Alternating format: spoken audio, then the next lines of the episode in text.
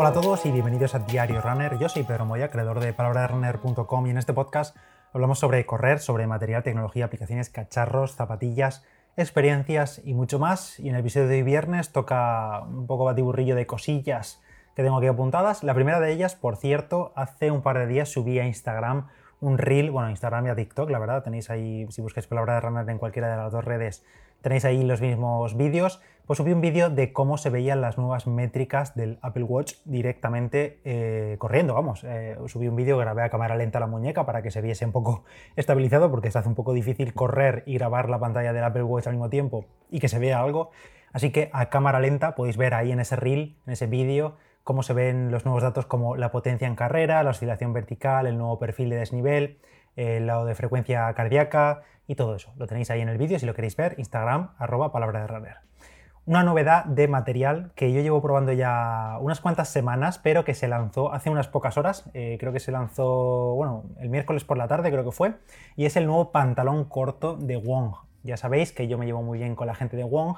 Y hace un mes y pico, cuando estuve con ellos en Barcelona, que hicimos una sesión de fotos y me hicieron un vídeo y tal, bueno, contando mi experiencia corriendo y tal, mm, me entregaron pues material nuevo, mallas y demás que he estado utilizando, pero además me entregaron un prototipo, digamos, una unidad preproducción del pantalón que estaban preparando que no he podido enseñar hasta ahora y que ya se ha lanzado. El pantalón se llama Orión. El precio todavía, estoy grabando esto y todavía no es el precio oficial, pero creo que son como 25 euros, me parece. Es un pantalón corto, un tipo short, pero no es short, short cortito, sino que tiene una longitud de 13 centímetros y es un short ultra minimalista, o sea, pantalón corto para correr ultra minimalista porque mm, de no tener no tiene ni cordón para ajustarlo a la cintura.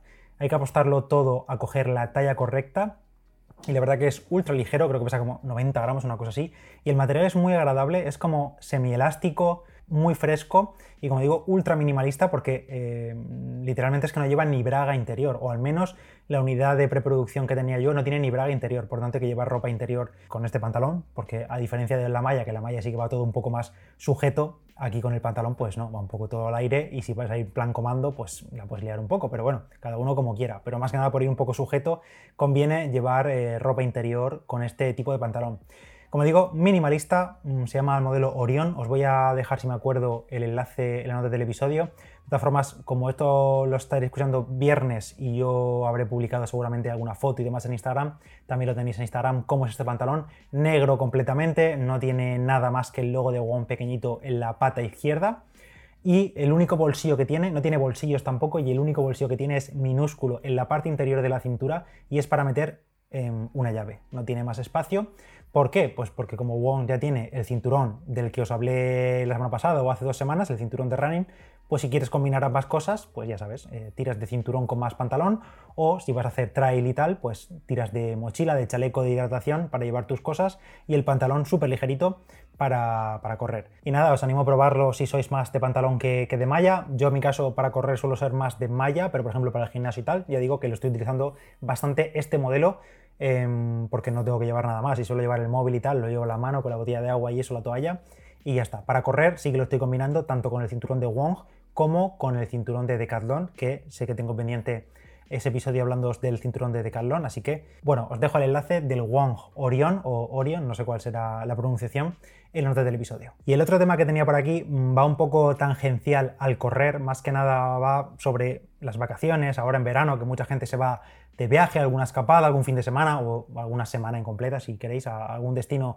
de vacaciones, y está siempre la odisea de hacer la maleta o apuntar todo lo necesario que te tienes que llevar para no olvidarte nada y, no liar la parda, no dejarte nada que sea muy fundamental, que más o menos lo básico siempre no lo llevamos, pero yo qué sé, se te olvida cualquier cosa que sea fundamental y luego te toca ir de emergencia a comprarlo o directamente hay cosas que no podemos comprar. Bueno, lo típico que hacía yo era pues abrirte la aplicación de notas, crear un listado de elementos, de cosas que te tienes que llevar al viaje, pues lo típico, la bolsa de aseo, que lleva la bolsa de aseo, si vas a hacer deporte, pues tantos pantalones, tantas camisetas, zapatillas, accesorios varios, cargadores, lo típico que todos apuntamos en una lista para hacer un viaje, pero claro, eh, oye, hay una aplicación para esto, es lo típico que se dice, hay una aplicación para esto.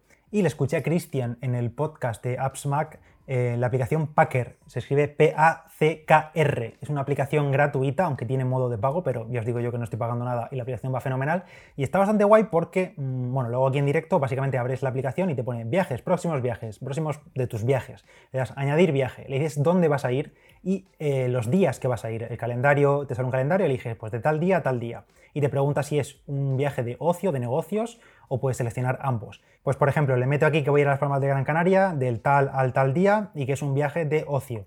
Y te da la opción de añadir actividades. ¿Qué vas a hacer allí? ¿Dónde te vas a alojar? ¿En un hotel? ¿En un camping? ¿Te vas de crucero? ¿Cómo es el transporte? ¿Por avión? ¿Por coche? ¿Por tren? ¿En moto? ¿En barco? ¿Qué vas a hacer allí? En plan, ¿vas a ir a la piscina? ¿Vas a ir al gimnasio? ¿Vas a hacer actividades de excursionismo?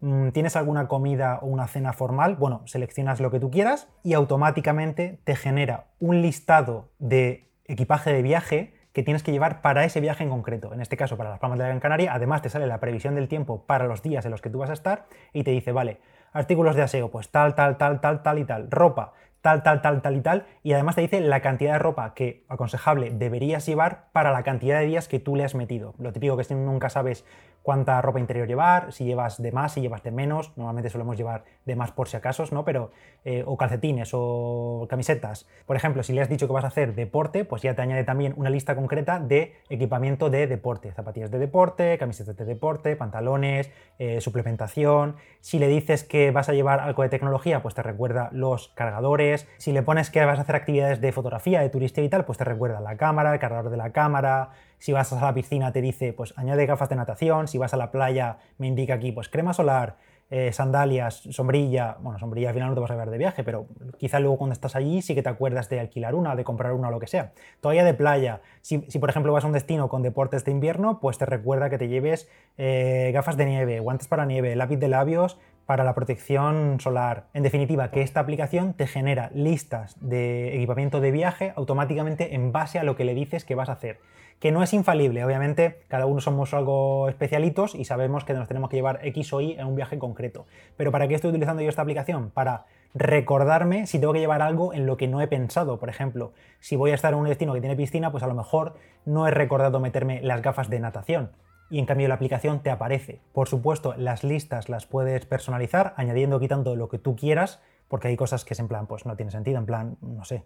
Aquí en cosas de aseo te pone eh, gel de afeitar, pues a lo mejor yo no me suelo llevar espuma de afeitar nunca, pues lo quiero eliminar, lo puedo eliminar. Y una, y una cosa que es un poco chorrada, le das a personalizar listas, te dice que para personalizar la lista tienes que tener la versión de pago de la aplicación, que creo que es un pago de 3 euros o 4 euros, pero en cambio, eh, si tú coges y borras o renombras un elemento, ya está, ya tienes la lista personalizada. Es un poco tontería porque ya digo, yo estoy utilizando la aplicación 100% gratis y ahora mismo no me urge pagar para utilizar esta aplicación, además tampoco pagaría por ella porque no es nada tan exclusiva ni tan buena, pero vamos, que me resulta interesante. La aplicación, como he dicho, se llama Packer, es para iOS exclusivamente, pero no os preocupéis que os he buscado una alternativa para Android, que seréis mayoría también, y se llama Packpoint. Os voy a dejar el enlace a las dos aplicaciones en, la nota del episodio, así que tanto si tenéis un iPhone como si tenéis cualquier Android, tanto Packer como Packpoint funcionan igual. Les dices el destino, qué vas a hacer en ese destino y te crea listas de viaje para que no te olvides nada en casa y puedas llenar eh, la maleta o el equipaje en estas vacaciones de verano o cuando sea durante el año, vamos. Me ha parecido interesante. Y para la parte final de este episodio vamos con la etapa 15 de la ruta GR109, también conocida como el Camino Natural de la Cordillera Cantábrica Asturias Interior, y esta vez nos moveremos entre Bárcana y Villanueva. Como ya sabéis, tenemos esta sección semanal, o como habéis visto esta semana, varios episodios dentro de una misma semana, patrocinada por Turismo de Asturias, en la que iremos hablando hasta final de año de etapas y de rutas de senderismo que podéis hacer por todo el Principado de Asturias con todos los detalles de perfiles y demás.